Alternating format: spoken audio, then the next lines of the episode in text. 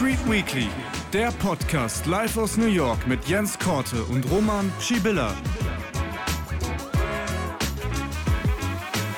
Hallo und herzlich willkommen zu einer neuen Ausgabe von Wall Street Weekly live mit Jens Korte aus New York. Wir sprechen heute über die Jahresendrallye und ob die sich weiter fortsetzen könnte und wir sprechen über den Ski-In-Börsengang. Es könnte der größte Börsengang eines chinesischen Unternehmens an der Wall Street werden. Also, legen wir los. Ja, hallo Jens, ich grüße dich nach New York.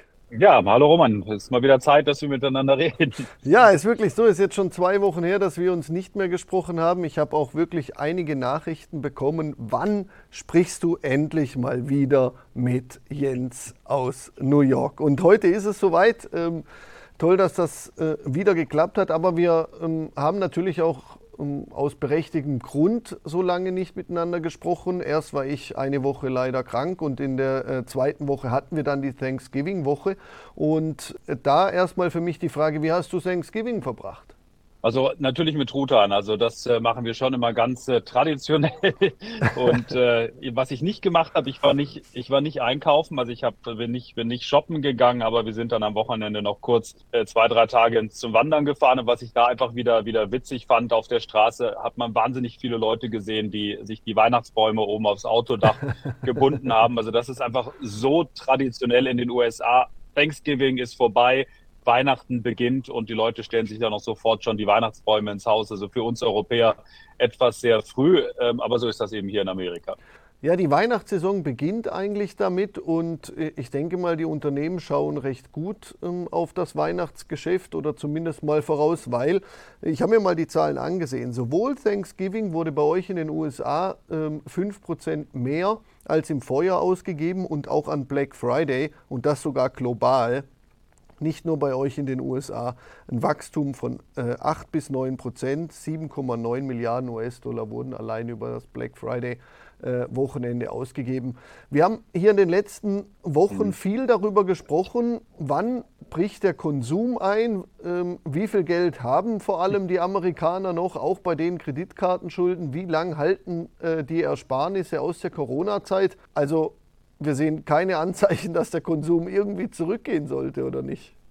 Überhaupt nicht. Also ich hatte jetzt nur die Zahlen auch gesehen, gerade nochmal vom ähm, Onlinehandel jetzt speziell. Und da hatten wir sowohl an Thanksgiving selber als auch am Black Friday ähm, einen Rekordabsatz. Das hatte dann ähm, hier Anfang der Woche auch die, die entsprechenden Aktien vom ähm, Onlinehandel ähm, belebt. Und allgemein wird erwartet, dass es einen Rekordumsatz geben wird hier in den USA, was das Weihnachtsgeschäft anbelangt. Ich habe irgendwie gesehen, rund 1600 Dollar will jeder Amerikaner im Schnitt äh, für Weihnachten ausgeben. Also Weihnachten, das ist ja dann immer ähm, allgemein so die Weihnachtszeit. Ja. Thanksgiving mhm. gehört auch noch dazu. Ich glaube, Reisen sind da auch noch drin, aber die Amerikaner werden wohl in der Tat scheinbar äh, so viel Geld ausgeben jetzt in, in dieser Zeit äh, wie noch nie zuvor. Ich weiß nicht, ob es in Europa auch schon Rekordzahlen sind oder in der Schweiz, aber hier in Amerika äh, scheint es in der Tat ein Rekord zu sein. Ja, die Black Friday-Zahlen äh, sind tatsächlich auch hier in, äh, in Europa ähm, absolute Rekordzahlen. Hier ging es auch, wie gesagt, äh, 6, 7 Prozent aufwärts gegenüber Vorjahr. Also ähm, das Geld ist da. Inflation scheint kein Thema zu sein und Rezessionsängste auch nicht. Ja, also, also ob das Geld da ist, das ist dann halt die große Frage. Also ich äh, meine, wir sehen es ja hier in den USA, ähm, Rekordkreditkartenschulden, äh, aber die Leute scheinen halt trotzdem einfach noch äh, voll in dem Modus zu sein, äh, Geld ausgeben und dann schauen wir halt, äh, was dann im, im kommenden Jahr kommt. Aber, aber in der Tat, also es gibt wenig Anzeichen hier im Moment, äh, dass die Amerikaner den Gürtel ähm, enger schnallen. Ich denke, das hängt zum Teil auch noch damit zusammen, dass wir immer noch einen sehr soliden und robusten Arbeitsmarkt haben und das scheint den Leuten dann eben schon auch das notwendige Vertrauen zu geben, um dann eben so viel Geld auszugeben. Aber es ist schon, ist schon wirklich erstaunlich. Ja, das ist wahrscheinlich ein äh, sehr, sehr valider Punkt, oder? Die Leute sind in Arbeit, äh, es kommt regelmäßig Geld rein und dann tickt der Amerikaner vielleicht auch eher so, dass er sagt, okay, dann äh, gebe ich das Geld auch aus und äh, lege vielleicht weniger irgendwo hin, wo ich dann vielleicht ähm, für sch schlechtere Tage brauche. Aber da, da, sind wir eigentlich schon, da sind wir eigentlich schon beim, beim Thema Sparen bzw. Investieren. Seit Äh, ja, Anfang November. Die äh, Aktienmärkte laufen, ähm, sage ich mal, wie geschnitten Brot. Äh, die Jahresendrallye äh, ist auf jeden Fall da. Ich habe mal geschaut, allein der und äh, nicht nur der, der Nasdaq ist jetzt seit äh, im vergangenen Monat 11% im Plus, auch der S&P 9% der Russell 2000 ebenfalls 8 Also es ist es ist nicht nur so, natürlich die, die Tech-Werte sind wieder extrem gut gelaufen.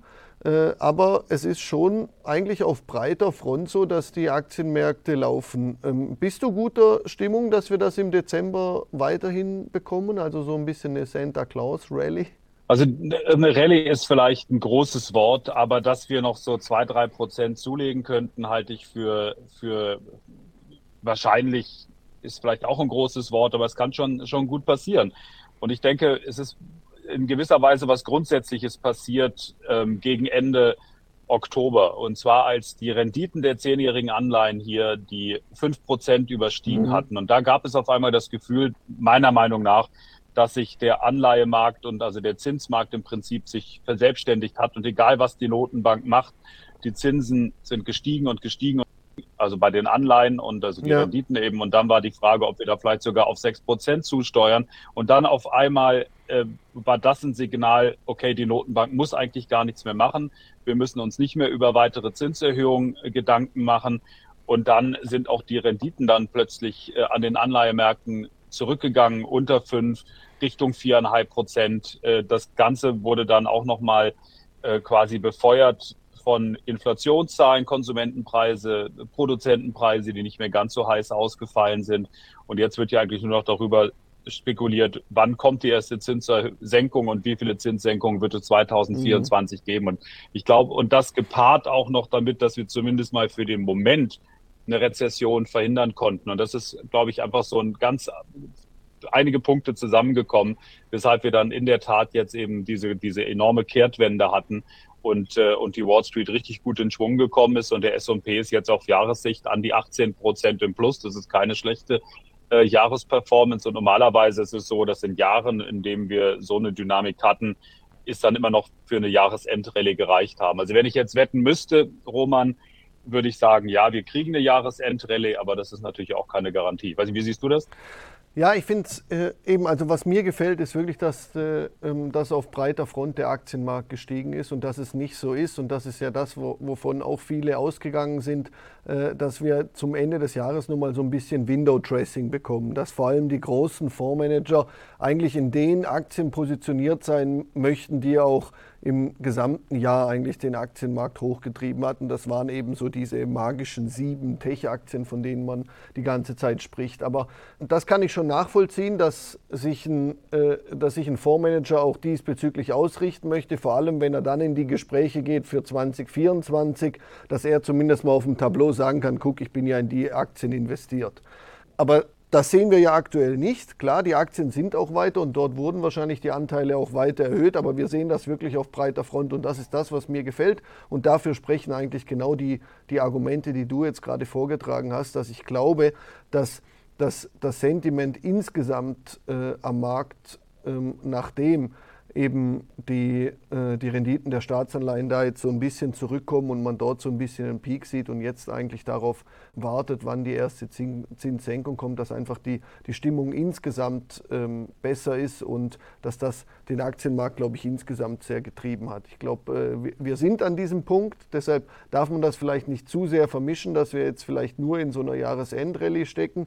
Ich glaube, dass äh, das Sentiment auch für 2024 äh, positiv weitergehen gehen kann. Wie viel Luft jetzt kurzfristig noch da ist, äh, wir sind natürlich schon wirklich sehr, sehr gut gelaufen jetzt im, im November, aber ich denke, wir werden jetzt nicht, äh, zumindest mal äh, bis Jahresende, ähm, bin ich auch eher bei dir. Ich glaube nicht, dass wir nochmal im Dezember 9, 10 Prozent bekommen in den großen Indizes, aber zumindest mal noch 2, 3 Prozent und dann vielleicht mit dem SP am Ende des Jahres vielleicht irgendwie bei plus 20 Prozent rausgehen. Das wäre ja ein schöner Jahresabschluss.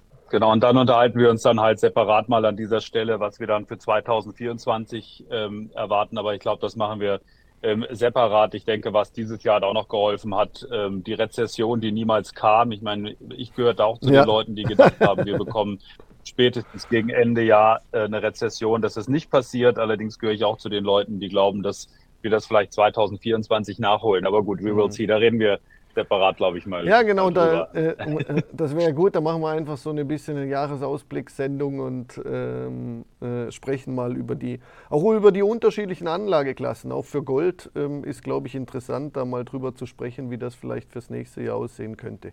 Aber ein, ein anderes Thema, was ich, äh, wo ich dich gerne mal noch zu fragen würde, ist, äh, wir haben hier schon in den, in den vergangenen äh, Wochen viel über die, über die Börsengänge gesprochen, die jetzt auch wieder kamen, wie Birkenstock, wie Instacart etc.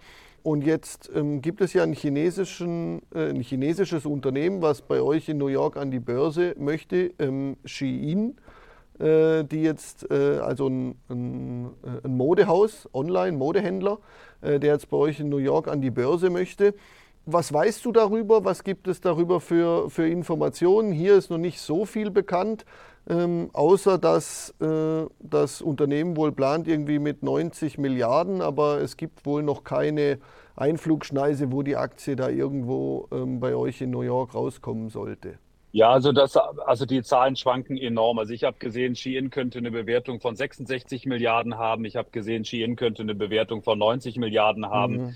Alles so um die 70 würde bedeuten, es wäre der größte Börsengang chinesischen Unternehmens an der Wall Street aller Zeiten. Ob die jetzt mhm. an die New York Stock Exchange kommen, an die Nasdaq steht auch noch nicht fest. Aber mhm. diese Shein, das ist eben so eine totale billig äh, die auch sehr umstritten ist. Also es wird, äh, gibt immer wieder Vorwürfe, dass gerade die Zulieferer äh, teilweise auch auf Zwangsarbeit setzen, dass die äh, bei die ähm, die Entwürfe von jungen Designern kopieren. Also äh, Shein war auch lange in der Öffentlichkeit haben die sich sehr zurückgehalten. Das hat sich jetzt erst in den letzten Monaten etwas geändert, weil eben der Börsengang ähm, angepeilt wird. Und da muss man sich dann eben schon auch als Unternehmen in gewisser Weise ähm, etwas öffnen. Und die wollen jetzt wohl 2024 dann eben ähm, an die Wall Street. Und, und was mir das unter anderem halt auch wieder zeigt, ist, wenn man als Unternehmen an die globalen Geldtöpfe will, wenn man global an Investoren ran will, führt einfach an der Wall Street keinen Weg vorbei. Ähm, ich meine, Birkenstock, die haben sich hier, gut, ich meine, das ist jetzt auch nicht der wichtigste Börsengang aller Zeiten, aber ähm, ich meine, die haben sich dafür entschieden, äh, für die Wall Street und nicht für Frankfurt. Ähm, und es gab zuletzt auch wieder mehr chinesische Unternehmen, die gesagt haben, doch, doch, wir listen in, in Amerika. Also ich glaube, wenn man an die globalen Geldtöpfe ran will, ist es enorm schwer, an der Wall Street äh, vorbei ja, interessant ist ja noch, es ist ja ein äh, chinesisches Unternehmen, der Hauptsitz ist aber äh, in Singapur, aber nichtsdestotrotz äh, gibt es ja Spekulationen darüber, ob sie nicht doch von der Börsenaufsicht, also von der chinesischen Börsenaufsicht, noch das Go benötigen, überhaupt an der Wall Street diesen Börsengang machen zu können. Äh, das ist schon interessant. Absolut. Also was ich auch gesehen habe, ist, ähm, dass es wohl auch einiges Rätselraten gibt, ob der ob der Firmenbesitzer eigentlich noch Chinese ist oder nicht, oder ob der vielleicht auch schon irgendwie eine Singapur-Staatsangehörigkeit hat oder nicht. Aber, aber da ist doch absolut ein, ein Punkt. Ähm, das regulatorische Umfeld, gerade mit den geopolitischen Spannungen zwischen den USA und China, ist mhm. natürlich nicht unbedingt einfacher geworden. Insofern ähm, ist noch nicht gesagt, dass die amerikanischen Regulatoren den Daumen heben und es ist auch nicht gesagt, dass die chinesischen Regulatoren den Daumen mhm. heben. Also das ist in der Tat auch noch etwas, was, was offen ist. Also insofern ähm, ist Shein äh, noch nicht in trockenen Tüchern, um das, um das mal so zu formulieren. Ja, und es gab ja auch mal einen, ähm, äh, einen US-Politiker, der hat sich relativ, äh, also hat sich negativ äh, zu dem Unternehmen geäußert, weil äh, Shein quasi per ja, Direktversand seine Billigwaren auch an US-Bürger verschickt und äh, sie umgehen so eigentlich äh, US-Importzölle, weil der Warenwert, du hast es selber gesagt, es ist ein Billigmodehändler, der Warenwert äh, liegt unter dem, unter dem Wert, wo dann US-Importzölle in Kraft treten. Und äh, das schmeckt natürlich den äh, US-Politikern auch nicht, dass ein, ein chinesisches äh, Unternehmen direkt Versand an US-Bürger macht und so US-Importzölle umgeht. Von dem her, ich bin wirklich gespannt, was wir da noch äh, sehen. Dieser erste Vorstoß ist da für diesen Börsengang. Wie siehst du das, äh, das Thema um das, um das Timing? Du hast es angesprochen, Birkenstock war so das letzte, über das wir gesprochen haben. Die sind auch wieder unter den Ausgabepreis gefallen. Denkst du, die, äh, sie brauchen einfach Geld oder ist das Kalkül, dass sie sagen, oh, wir kommen jetzt äh, äh, an die Börse, weil wir davon ausgehen, dass 2024 auch ein besseres Jahr wird? Uh, das ist, äh, das ist eine gute Frage. Also ich glaube nicht, dass 2024 ein, ein super einfaches Jahr wird für Börsengänge. Ich könnte mir schon vorstellen, dass Shein da auch einfach ähm, ähm, eincashen will. Mhm. Ähm, vielleicht ganz kurz. Also wir hatten 2021 einen, einen Mega-Lauf, was Börsengänge anbelangt. Ich habe nochmal nachgeguckt. Es gab in etwa jede zweite Woche ein, ein, chinesisches Unternehmen, das an die Wall Street gekommen ist. Und dann letztes Jahr 22 war halt so gut wie gar nichts mit Börsengängen. Und jetzt 23 ist das Geschäft auf alle Fälle wieder stärker angelaufen, auch für chinesische Unternehmen. Also es gab dieses Jahr jetzt schon mehr chinesische Unternehmen, die an die Börse gegangen sind, also hier in Amerika als letztes Jahr.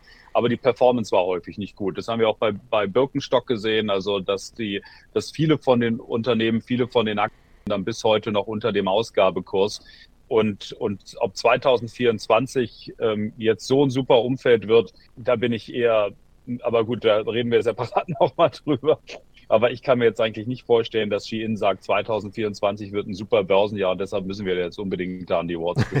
da bin ich absolut bei dir. Ich glaube äh, wirklich eher, da geht es darum, äh, Cash zu machen und an die großen Töpfe heranzukommen, um dann wahrscheinlich aber, weiter zu wachsen. Aber ja, aber vielleicht ein, ein Wort nur ganz kurz, Roman, weil das kann natürlich schon noch ganz interessant sein, weil eben es gibt halt diese, diese ganzen Vorwürfe, gerade was die Zulieferbetriebe, die ganzen ähm, äh, Supply anbelangt für Shein eben, eben die Vorwürfe mit, mit Zwangsarbeit und so weiter. Mhm. Und das könnte natürlich für die Leute gar nicht so schlecht sein, wenn Shein dann an die Börse kommt, denn die werden nachweisen müssen, auch den, gerade mhm. auch den amerikanischen Regulatoren, dass es halt eben, eben, eben ordentliche Arbeitsbedingungen gibt. Und also ich meine, das wird man nicht bis zum allerletzten nachprüfen können, aber vielleicht kann ja da doch so ein kleiner äh, positiver Effekt und äh, Druck dann kommen. Ja, das würden wir uns alle wünschen. Also wenn der Börsengang das äh, nach sich zieht, dass die Arbeitsbedingungen vor allem bei den Zulieferern äh, besser werden, dann drücken wir alle Daumen, dass das ein erfolgreicher Börsengang äh, gibt, vor allem für die, äh, für die, die unter diesen Arbeitsbedingungen ansonsten leiden. Ja, Jens, ich danke dir. Wir sprechen nächste Woche wieder. Äh, nächste Woche nicht mehr, nicht mehr so lange Pause und dann, äh, genau, genau. Dann schauen wir mal, was, äh, was alles noch geht. Wir haben ja noch einige, einige Termine diese Woche. Wirtschaftswachstumszahlen gibt es noch, B-Spuck. Am Donnerstag noch PCI, also das Lieblingsinflationsbarometer der FED. Das kann dann auch nochmal interessant werden. Ja, das ähm, schauen wir uns dann gemeinsam nächste Woche an. Ich danke dir. Äh, habt eine gute Woche und dann hören wir Danke uns ähm, nächste Woche wieder. Vielen Dank, Jens. Unbedingt. Danke dir, Roman.